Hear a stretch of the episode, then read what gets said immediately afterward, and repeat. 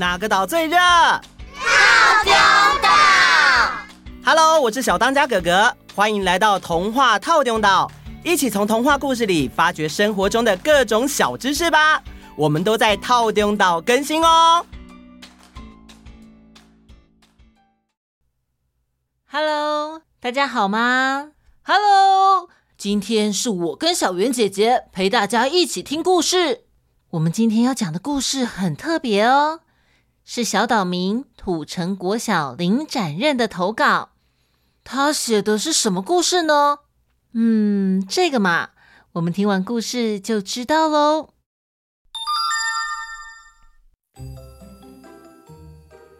故事是从一个男孩开始的。嗯嗯嗯，啊！这是哪里？对啊，他在哪里呢？是在未来，还是在外星球？他会发生什么事呢？我张开眼睛，突然发现四周有好多机器人，还有好多车，但是好奇怪哦，车子里面的司机都在睡觉。哎呦，怎么搞的？哈哈哈哈哈！哎呦！现在是怎样啊？我迷迷糊糊来到这里，居然还有人这么莫名其妙在那边狂笑，他是在取笑我吗？喂，你是谁啊？赶快出来哦！再不出来，我就要抓狂喽！就在这个时候，我看到一个穿着斗篷、戴着黑色帽子、全身都是黑色的人，我觉得一定是他，就开口问了：“刚刚是不是你在笑我？”我问完这个问题之后，他缓缓的、缓缓的转过身来。他脸色惨白，看起来是七十多岁的人了。我非常吃惊，因为我这辈子从来没有看过动作这么缓慢，缓慢到令人觉得奇怪的人。他突然间开口了，缓缓地说：“你这小子，真不懂的。”通融，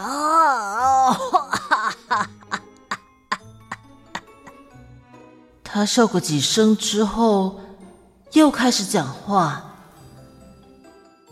告诉你，玉皇大帝特别叫我来带你参观。哦，他的说话节奏让我觉得好烦躁哦，我实在是等到不耐烦了，忍不住开口跟他说：“喂，你讲话快一点行不行啊？”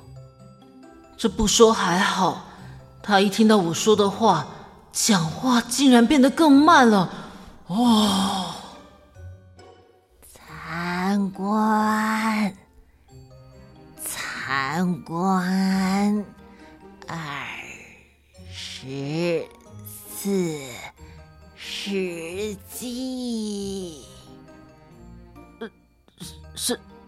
什么？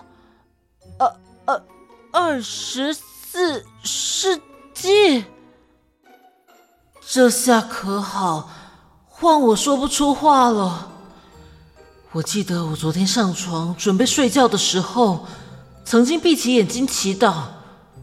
慈悲的老天爷，我这辈子活到现在只有一个愿望，求求你带我去以后看看，拜托拜托！我在心里刚讲完这几句话，就迷迷糊糊的睡着了。哎，想到这里，这不就代表我的愿望实现了？我心情激动的抱住老人，实在是掩饰不住自己的雀跃。老人眉头不禁皱了一下。哎呦，二十一世纪的小孩子，哎，怎么脾气这么古怪？哎哎哎，现在不是抱抱的时候啦！哎，老天爷跟我说，你只有两个小时的时间。哎，你快去参观吧！记得两个小时之后到电子化动物园的南宫侧里找我，否则你就回不去了。啊？什么？两个小时？哦。好了好了，这老人讲话这么慢，不知道多花了几分钟啊！废话不多说，一刻也不能耽误，我要立刻进行我旋风式的未来参观行程。哎，既然这旁边就是展览馆，那我就到展览馆参观看看未来的收藏品都长什么样子吧。我一进到展览馆。就听到展览馆的馆长在讲解一个奇妙的东西。现在我们二十四世纪，很多人使用雷光手机，这是一个非常普遍的东西。不过呢，这个是近代才出现的发明，而且大家知道吗？这个雷光手机的关键技术——眼底视像手术，只需要头发就能完成。啊，头发，这怎么可能啊？太不可思议了！这个雷光手机的研究，以一位艺术家的作品为灵感而启发的，而这个在科技史上有重大地位的作品，就摆在我们这一间展览馆里。这么厉害的一个科技灵感，竟然是艺术品！本展览馆的科技体验区正在做这项技术的体验，欢迎大家在前方左转前往体验哦。体验，赞呢！既然我都来了，一定要看看未来的医学跟科技有多厉害。而且，真的往前走没几步就看到体验区了。Welcome, welcome！我是雷光技术认证美法师。欢迎来感受雷光手机的神奇。嗯，我可以为您剪下三根头发吗？哦，好，可以。美发师剪了我三根头发，我还正在放空的时候，突然间脑袋一个震荡，头昏眼花。就在这个时候，眼前就出现了荧幕。我马上问雷光技术认证美发师：“你有看到吗？”他却很疑惑的回答：“What happened？看到什么呢？”“呃，就是荧幕啊。”“哦，Well，这个荧幕只有你自己看得到。”“啊，我自己？这真的太神奇了。”这个荧幕只在我的眼睛前面。后来我又逛了一会儿，走出美术馆，用我眼前的荧幕查了时间。嗯，很好，我还有一小时三十分钟。接着我在路边走着走着，看到一个在二十一世纪从来没看过，但又很明显有点旧旧的一个机器人。我忍不住好奇，去跟他搭讪。嗨，请问，我叫小丽，我已经五十岁了。根据我的电脑判断，你不是二十四世纪人类，你正在进行未来之旅。我邀请你来我家玩。小丽超神奇的哎，竟然看我一眼就知道我不是未来人。而且，当我到他家一看的时候，超棒的！华丽的电视所显示画面的地方，竟然不是黑黑的荧幕，而是在玻璃窗上。小丽他们家没有灯泡，但是却明亮的很。原来是因为科技进步，整面墙壁的光芒直接照亮了整个房间，而且所有的门都是自动感应，超厉害的。小丽说：“我是被工厂制造出来的，而我的房子是政府提供的。现在的车子都是利用电力运转的，全部都自动驾驶。”而玻璃电视是利用太阳能发电，街道处处都是树木，人类有许多的氧气可以吸，是政府理想中的模样。我在小丽家吃了一种叫做树叶饼干的东西，这奇妙的零食是因为未来非常重视环保，种了很多很多树。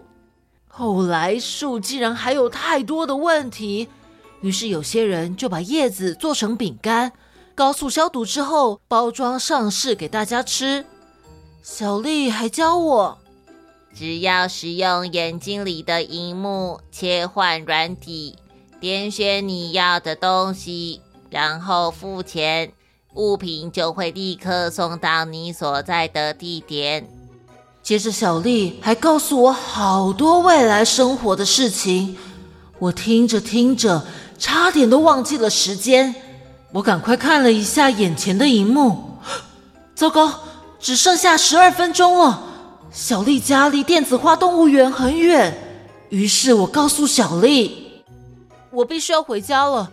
谢谢你的招待，希望你的未来之旅玩得愉快。下次欢迎再来。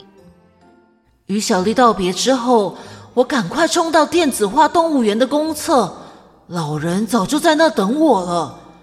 他看到我之后跟我说：“你现在看到这美好的国家，是你自己想象出来的。你如果希望……”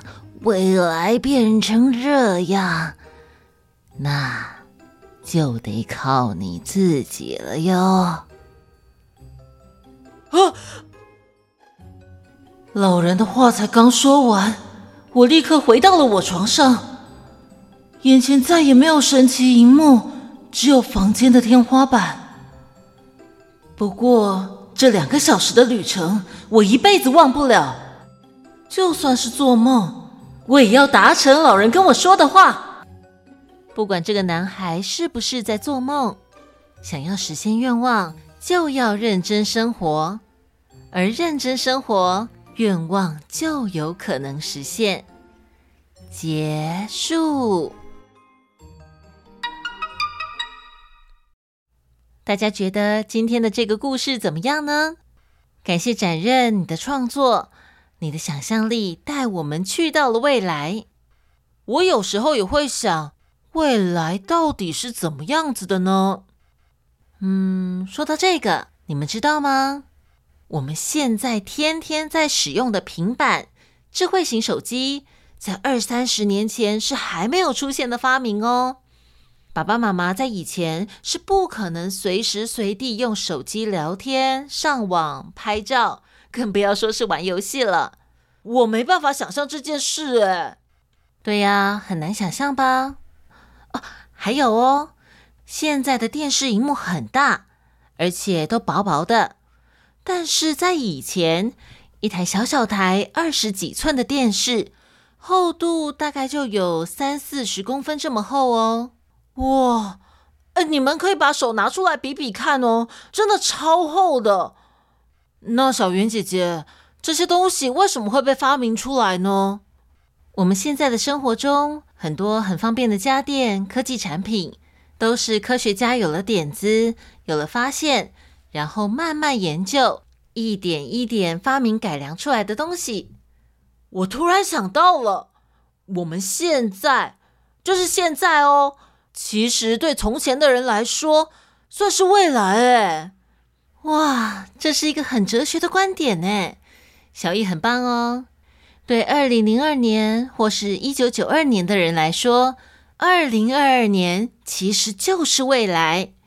我觉得故事的结尾很棒，因为从前的人认真生活，所以他们的愿望就在我们这个现在实现了。对啊，有什么梦想就很认真的去实践它。这个道理，不管是当科学家、医生，或是当运动员、画家，都是通用的哦。如果从现在开始很认真成为一个运动员，未来破世界纪录的人有可能就是我。对，就是这种气势。我们再次感谢展任的投稿。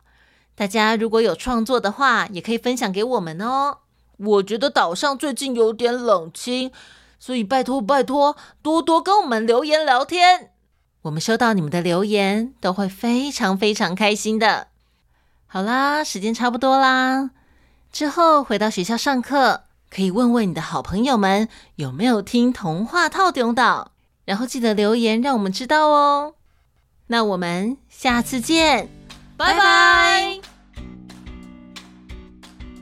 Hello，在听完故事之后，这礼拜有谁来参加我们的午安点点名呢？